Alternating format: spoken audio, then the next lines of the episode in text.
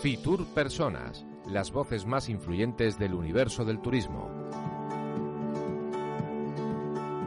Bueno, pues seguimos en Fitur Personas, en este caso desde la sala de prensa de IFEMA, de Fitur 2023, y estamos con dos destinos que, bueno, pues si antes en otra entrevista hemos estado con dos destinos y les hemos puesto en común para hermanarse, no sé si de aquí también saldrá un hermanamiento, pero desde luego seguro que muchos puntos en común tienen y, y nos invitan a descubrir nuevos sitios y, y nuevos lugares. Carla, pues ¿Con quién eh, seguramente, seguramente salgan cosas muy interesantes porque va a ser una tertulia muy peculiar, muy original, como siempre en Radio Viajera. Estamos con Taeko Ueda, que es la representante para España de Turismo de Tokio. Bienvenida a Radio Hola. Viajera. Y vamos a hablar eh, también con el concejal de Turismo del Ayuntamiento de Oviedo, don Alfredo García. Muchísimas gracias a los, a los dos por, por atender nuestra, nuestra invitación eh, de Radio Viajera. Y Taeko, ayer estuve en una presentación de, de la ciudad de Tokio. También, eh, también es un lugar para ir 12 meses al año, siempre es bonito, aunque hay unas preferencias que decíais ayer, decía ayer Paco Nadal, Sí, eh, el otoño. Bueno, otoño y primavera en Japón especialmente bonito, aunque es una temporada bastante harta, pero que es espectacular. Porque, ¿Por qué es tan bonito el otoño en, porque en Japón? Bueno, en Japón 80% de superficie es montaña. Entonces en otoño, ya como con todos árbol- árboles, montañas coloridos, impresionante. Y luego a finales de marzo empieza a florecer cerezos. En Tokio, eh, muchísimos sitios para disfrutar. Sí, en Tokio en concreto hay un parque precioso. A ver, es que en el otoño es muy bonito. Bueno, y, y además espiritualmente también eh, celebráis, en, en- en japonés tienen nombre, que es como el ir a visitar o el ir a ver y a recrearse con la floración de, de, de los cerezos. Sí, El ham- han- Hanami. hanami. No, los japoneses es que hacen como picnic Sí. debajo de los ar- Y en árboles. Tokio en concreto hay un parque muy bonito para... Sí, hay. En Tokio hay disfrutar. muchísimos sitios, como Parque de Bueno, por ejemplo. eh, parque, o sea, cerca de Palacio Imperial, que es espectacular con muchos árboles. eh, parque, esa, jardines japoneses que hay en Tokio también. eh, aunque Tokio parece que, como es- tenéis una imagen de que es una ciudad enorme, con muchos edificios, mucha gente, pero hay muchísimos sitios como muy tranquilos también. eh, como de Santuario de Meiji también. Eh, es una ciudad de contraste. La ciudad de contrastes que decía ayer Paco Nadal, la ciudad que nunca duerme, siempre pasan cosas desde, el- desde la, la espiritualidad, de la que también hemos estado hablando esta mañana en Radio Viajera, tan importante para, para el japonés es, eh, es básica. Em, hay templos sintoístas, templos, eh, templos budistas, hay muchísimo respeto. Yo volví, yo, yo tuve un antes y un después eh, en, en- en mi visita a Japón, precisamente por esto. Sí, sí, es que eh, sintoísta y budista, o sea, muchísimo como conviven muy bien en Japón. Entonces, eh, la religión original de Japón es el sintoísmo.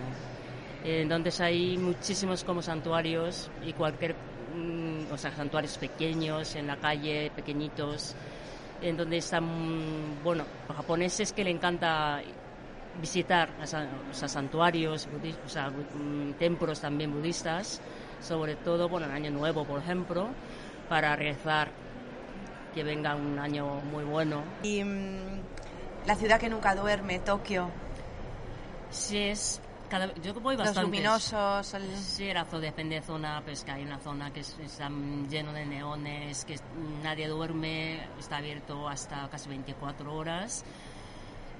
Em, sí, y luego también, pues cada vez que voy, siempre hay, hay cosas nuevas. Está continuamente cambiando. el Ah, street food, que en España nos gusta muchísimo. Sí, eh, La- también como la comida en la calle es- Neococho que se llama, eh, hay muchas ca- callejuelas que se puede picar eh, como brocheta de pollos y para tomando cervezas. Yo creo que mm, a los españoles mm, le encantan ese tipo de cultura. Taiko, ¿has oído hablar de Asturias? Sí, sube, sube. ¿Has estado? ¿Has estado en Oviedo? Sí, sí, sí, sí, sí. sí. claro. ¿Qué recuerdas, ¿qué recuerdas de esta ciudad? De, montañas de Asturias que como me acuerdo como montañas de Japón también. Eh, ¿Te recuerdan? Sí. sí, sí. No se estaba hablando antes de las montañas de Asturias. Ah, y, y, de hecho, bueno, yo, yo creo que te, vinculando con las últimas respuestas de gastronomía de, de Taeco, creo que el lugar exacto para irnos a hablar de gastronomía también puede ser Asturias. Oviedo, ¿no? Vámonos a Oviedo con, con, el concejal de turismo, Alfredo, muchísimas gracias. ¿Tú has estado en Tokio? No, la verdad que no he estado en Tokio todavía. Me encantaría. Vamos a, vamos a contarle a Taeco las maravillas de, de tu ciudad y también a nuestros oyentes, las novedades, ese tren, ¿qué más cosas? Bueno, Oviedo es una ciudad pequeñita eh, comparada con Tokio, eh, pero con mucha historia. ¿no? Eh, estamos ahora poniendo en valor toda su historia. no tenemos que crear ningún relato, sino que contar de dónde venimos y, y, a qué nos hemos dedicado. ¿no? Y hemos puesto en valor, bueno, pues el, el, origen del Camino de Santiago, ¿no? esa ruta eh, de peregrinaje bueno pues más importante de Europa por donde han pasado eh, bueno pues todos los cambios políticos sociales culturales de, de nuestro continente pues eh, nació en Oviedo aquí enlazamos con la espiritualidad. Eh, de hecho, hay una isla, la isla de Shikoku en Japón, está hermanada con el Camino de Santiago, porque es una isla también de, donde eh, se hace el peregrinaje. No es isla de Shikoku, ese, ese era el Camino de Kumano. O el camino. Que están en, eh, justo debajo de Kyoto y Nara. Que isla de Shikoku también tiene una, un camino de peregrinación. Un camino de peregrinación. De 88 templos, sí, sí. sí, sí y, y, bueno, pues Oviedo es el origen del Camino de Santiago porque el rey Alfonso II el Casto fue el primer, peregrino a, Santiago. Que hizo el camino primitivo, ¿no? que es eh, también la primera ruta del Camino de Santiago. Hasta el momento Oviedo era conocida y reconocida como inicio de esa ruta, pero quisimos dar un, paso más y, darlo a conocer como origen eh, de todo el camino de Santiago. ¿no? y además, bueno, pues poner en valor todos los recursos vinculados a, esa época. Tenemos cinco monumentos patrimonio de, la humanidad, eh, nuestro perrománico, eh, bueno, pues eh, la figura de Alfonso II, la catedral, la catedral cumplió el año pasado 1200 años y todas las reliquias que se encuentran en la catedral, ¿no? El, Santo Sudario, la, la Perdonanza, la, Cámara Santa, que es patrimonio de, de la humanidad también. Bueno, eh, pues eh, poner en valor nuestra historia. No creamos ningún relato, sino que ponemos en valor eh, nuestros orígenes. Nuestra gastronomía también sin duda con el alcalde de Cangas, en sí. Asturias. Sin duda alguna es uno de los aspectos más valorados por los visitantes, ¿no? Y en concreto en Oviedo, pues tenemos eh, tres menús gastronómicos ya absolutamente consolidados, que son fiestas de interés turístico regional, el, el desarme, la ascensión, el antosu, incluso el desarme quizás eh, en los próximos eh, meses pues puede ser declarada fiesta de interés turístico nacional. ¿no? Bueno, pues también con un componente histórico muy importante, el menú más antiguo de, de España.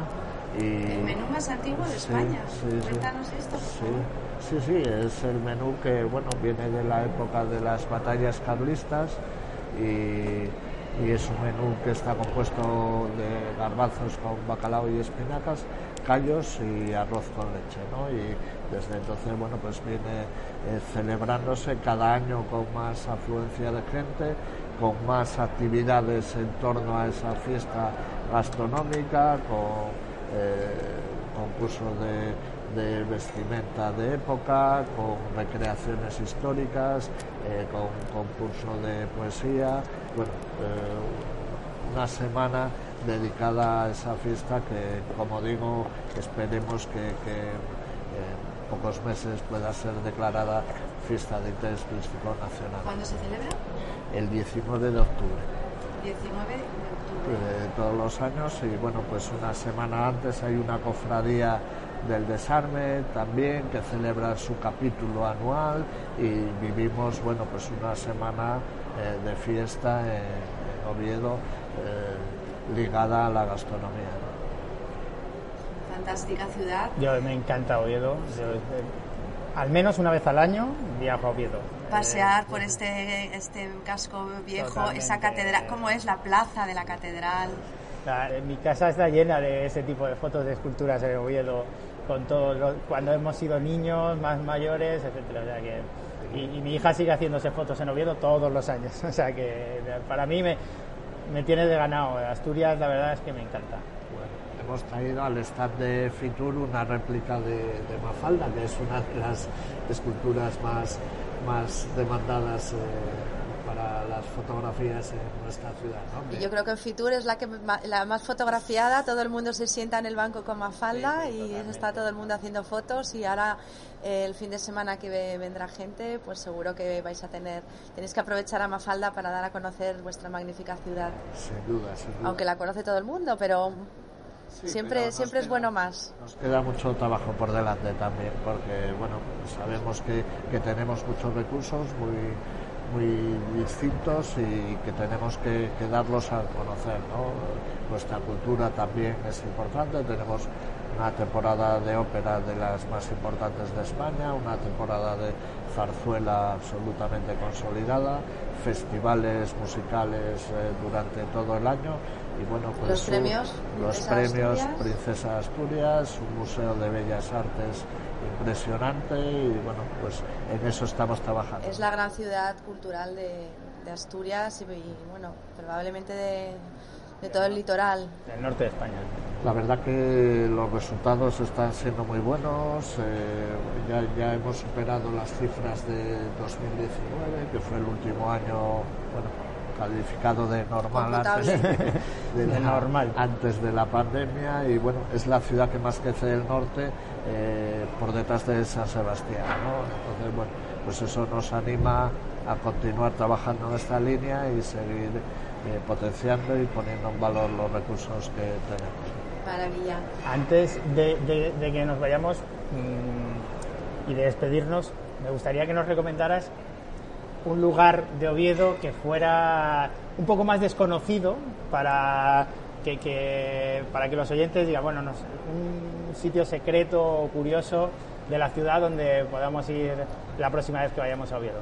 Bueno, por el casco antiguo siempre hay eh, espacios eh, desconocidos, ¿no? Pero ya que, os gusta la gastronomía, eh, yo creo que, la gente tiene que pasar por, por, la calle de la Sidra por excelencia, que es Gascona, que estamos trabajando también en coordinación con el Principado para que la Sidra sea declarada Patrimonio Inmaterial de la Humanidad por la UNESCO. quizás el año que viene también eh, sea declarada y bueno, pues es una calle donde eh, hay una gastronomía excelente y donde pueden ver eh, bueno, pues la cultura de la sidra, que es algo muy llamativo para, para los que nos visitan. Pues ya tenemos rinconcito para pues encontrarnos en Oviedo. Qué buen sitio. ¿Mm? Para encontrarnos, para pasarlo bien, para disfrutar de la gastronomía, de la sidra. Yo creo que conjuga todo esa cuesta de la calle Gascona, ¿no? Muy, muy cerquita, realmente la calle Gascona partía de, la catedral y del punto exacto donde salió Alfonso II a, hacer la ruta del camino primitivo, ¿no? Por tanto, bueno, pues también unimos ahí la historia con la calle. Un buen punto de inicio. Y, el nombre de la calle de Gascona viene de los gascones, de, esos que venían a, peregrinar eh, eh, el camino primitivo. Pues muchísimas gracias. Y... Muchas gracias Alfredo, muchas gracias Nani, que también nos ha acompañado Nani ¿eh? Arenas. Nani Arenas, que está con nosotros. Bueno, la verdad sí, porque he disfrutado escuchando a Alfredo y a vosotros hablar. Nani es una gran periodista también, una otra viajera y... Y sobre todo obetense. obetense, convencida de que es una ciudad con... ¿Cuál es tu rincón favorito? Venga, ya que vamos de rincones antes de irnos, ya tenemos uno, un- el tuyo. Mi rincón favorito, pues mira, eh, la verdad que hay muchos rincones, pero a mí una de las cosas que más me gusta de, de Oviedo no es su casco urbano, como ha contado Alfredo, pues bueno, es, es increíble porque las referencias históricas y culturales que tiene. Pero a mí lo que me encanta de Oviedo es que en cuanto te alejas un poquito, de repente estás en plena naturaleza. Por ejemplo, puedo mencionar Las Caldas, hay unos pueblecitos que pertenecen al Ayuntamiento de Oviedo que realmente parece que estás en, no sé, en Suiza a veces o porque estás rodeado de naturaleza, de frescor, de verde, respiras ese aire puro de Asturias, o muchos pueblecitos por el Naranjo, ¿no? Ocurre Ules, o sea, muchos sitios donde realmente tienes la sensación de estar en la capital del paraíso, pero del paraíso Del natural. paraíso de verdad, o sea, Oviedo y sus alrededores. Sí, desde luego un destino que conjuga todo urbano, cultural, naturaleza, turismo activo. Hay unos hoteles fantásticos también, tanto grandes, pequeños, más boutique, más... eh, y tan cerca ahora de todos, ¿no? Eh, pues en tren dentro de muy poco estará muy cerquita, bajas justo en el centro de Oviedo, o sea que te pones a caminar y a disfrutar, eh, bien conectada también con avión, vuelos desde casi todos los pueblos de España, en coche, caminando, bueno, que quien quiere ir a Oviedo, que llegue, que desde luego se va a quedar. Pues muchísimas gracias Gracias. a los dos, Muchas concejal. gracias. Gracias a vosotros.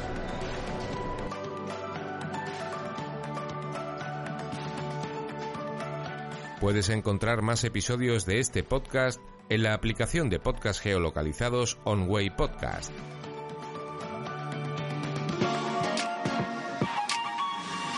Descarga ya la aplicación móvil de Radio Viajera totalmente gratis, sin planes premium y con todos los podcasts geolocalizados. Los destinos contados por periodistas y bloggers de viajes en primera persona, para que no te pierdas ningún detalle en tu próxima escapada.